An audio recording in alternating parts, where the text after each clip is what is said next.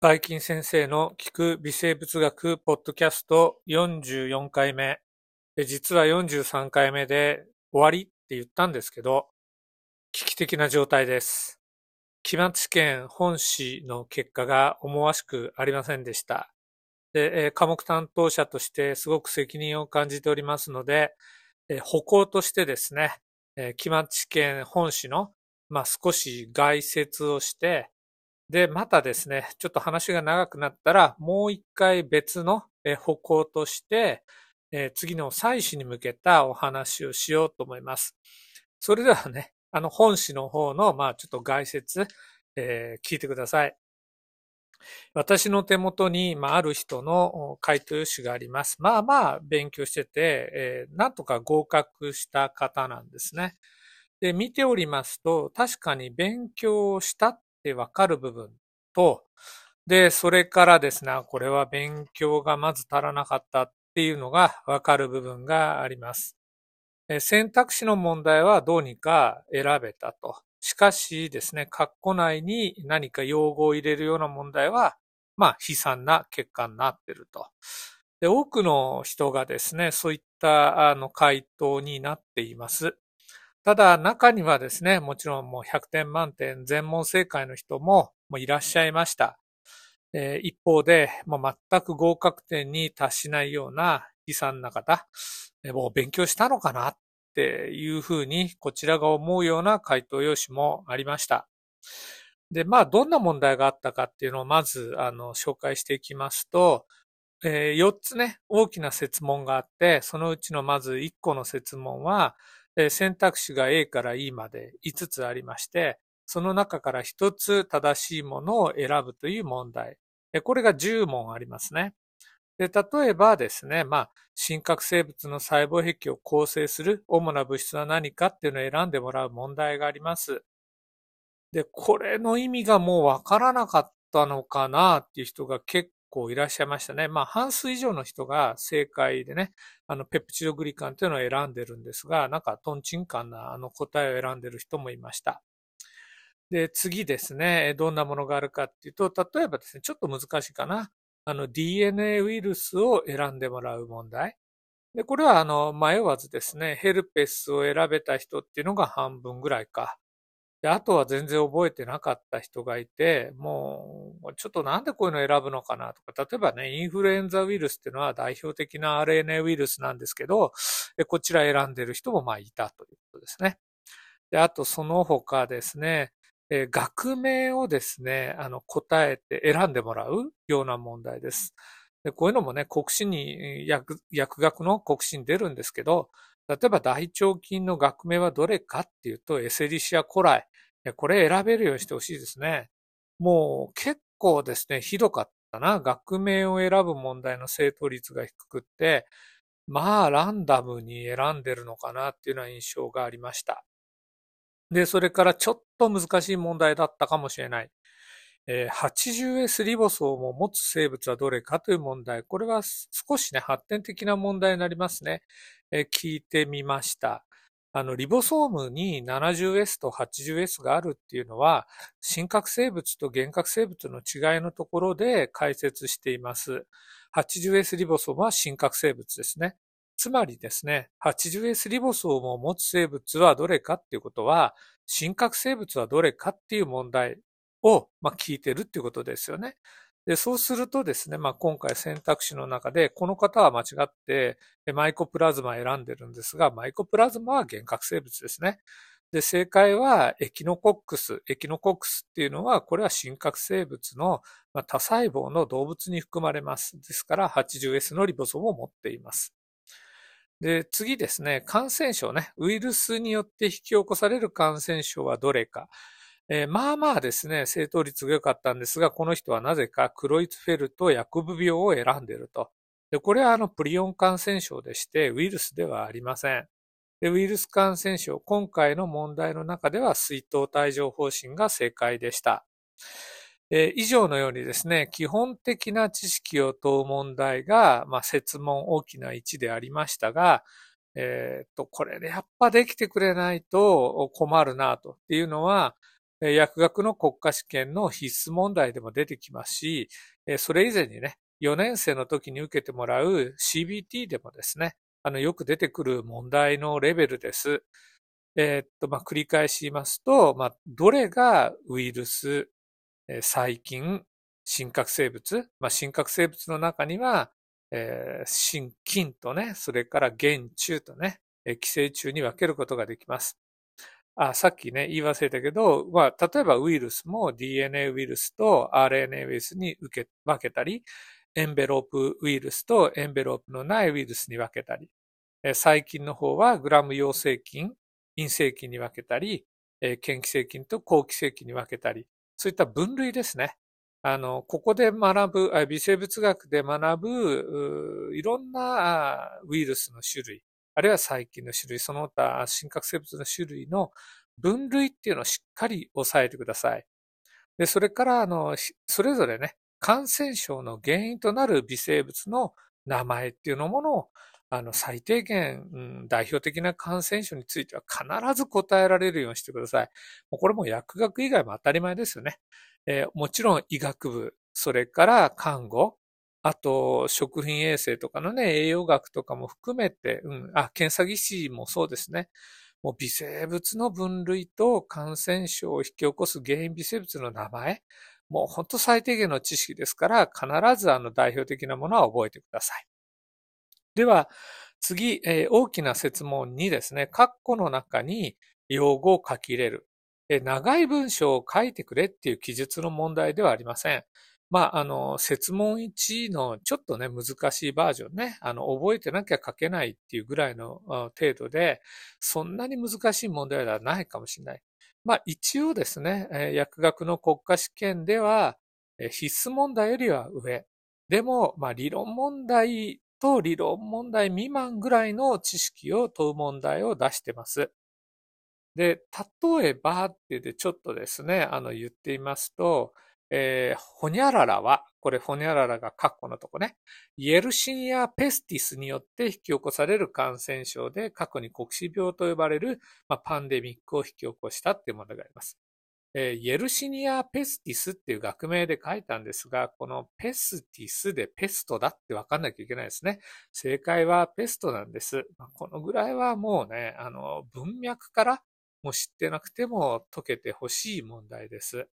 一応ね、今手元にあるこの回答用紙のこの方はちゃんとあの回答できていました。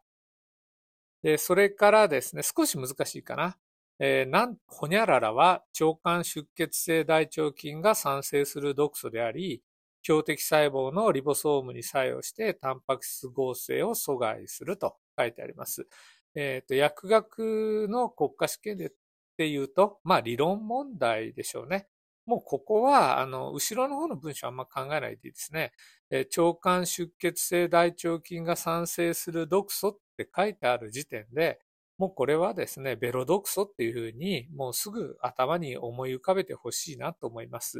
まあ、そのぐらいですね、まあ、当たり前というかね、よく出てくるあの問題です。えっ、とね、私の試験の場合、この記述、記述っていうかな、括弧に記入する問題っていうのは、やっぱり少し難しいかもしれないということで、配点は低めにしています。ただね、やっぱりあの合格する人っていうのは、ここであのある程度の点をね、取れてますね。で、次行きましょう。大きな設問の3。えー、記述がですね、まあ13個ここではありまして、で、そこから正しいものを5つ選んでくださいっていう問題になります。まあ、選択肢の問題ですね。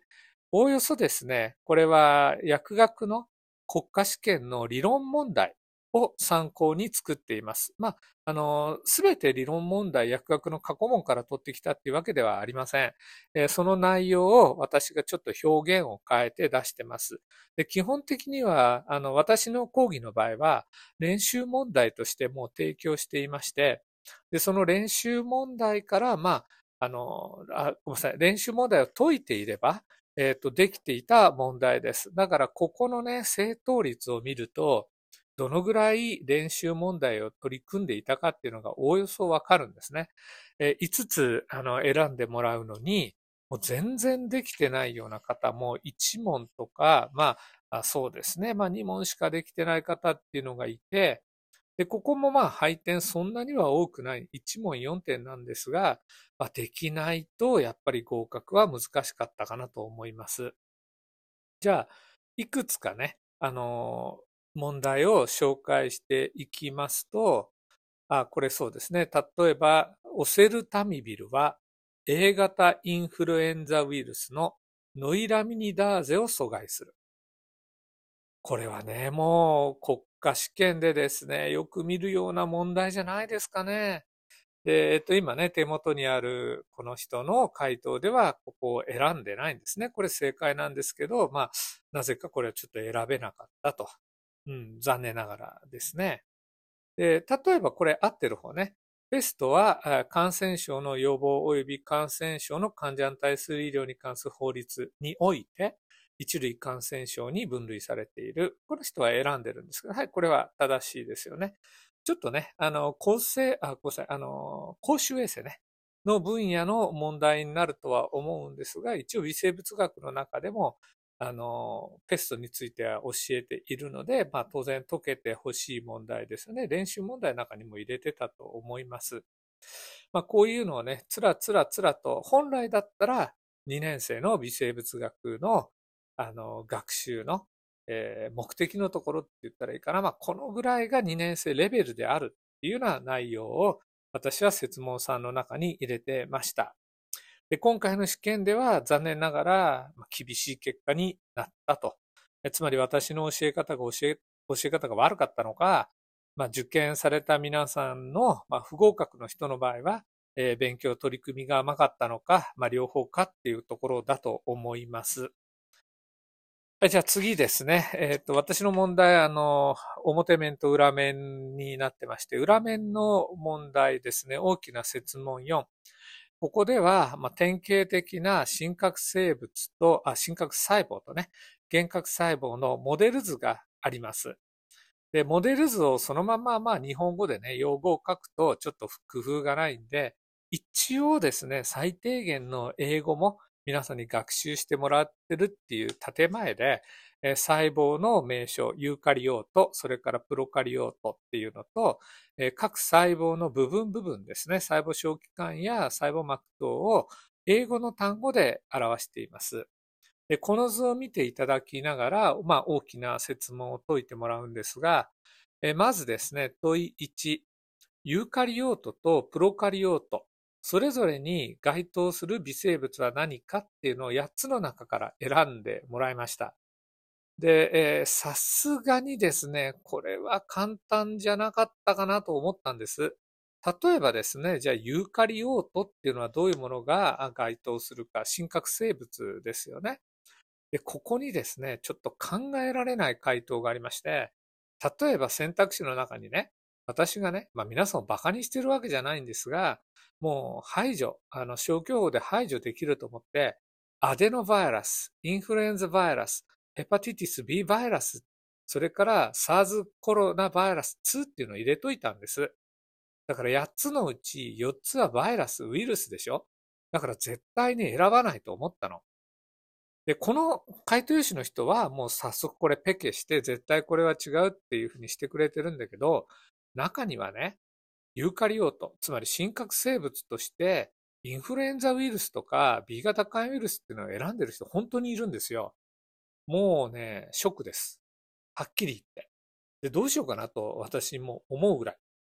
で、どうしようかなって言ったって、もうちょっとね、個別一人一人呼んで、呼び出してね、なんか言うっていうのはもうこれはちょっと無理だと、まああんまり現実的でないと思ったんで、再試験の方でもう一度こういうことを聞きます。さっきの大きな説問1で言ったのと同じね、微生物の分類は基本中の基本ですから、しっかり確認してください。で、その上でね、あの2年生の微生物薬学部のレベルでしたら、ユーカリオートとプロカリオートで引っ掛けとして出てくるものを紹介しておきます。マイコプラズマ、クラミジア、キャンディダ、トキソプラズマ、リケッチア、トリパノソーマ、えー、それから、何があるかな。こういうね、カタカナで書かれていて、なんとか金とか、なんとか元中とかね、つかないやつ。そういったものがですね、やっぱ難しいんですね。だから今、ユーカリオートとプロカリオートっていうのを、まあ、あの、区別してもらう中で、えー、マイコプラズマとかクラミジアとかね、あ漢字だとかね、そういったものがあれ、どっちだっけっていうふうに悩んだ人がすっごく多かった。で、これは今の時期に気づいてほしいんですね。まあ、あと忘れるかもしれないけど、4年生の試験で出てくるから、その時にですね、あ微生物の試験でちょっとここ苦労したと。あるいはもう一回6年生の国家試験の時も、やっぱりそれを思い出してほしいんですね。あの、もうとにかくそういうところ、まあ細かいって言われたら細かいんですが、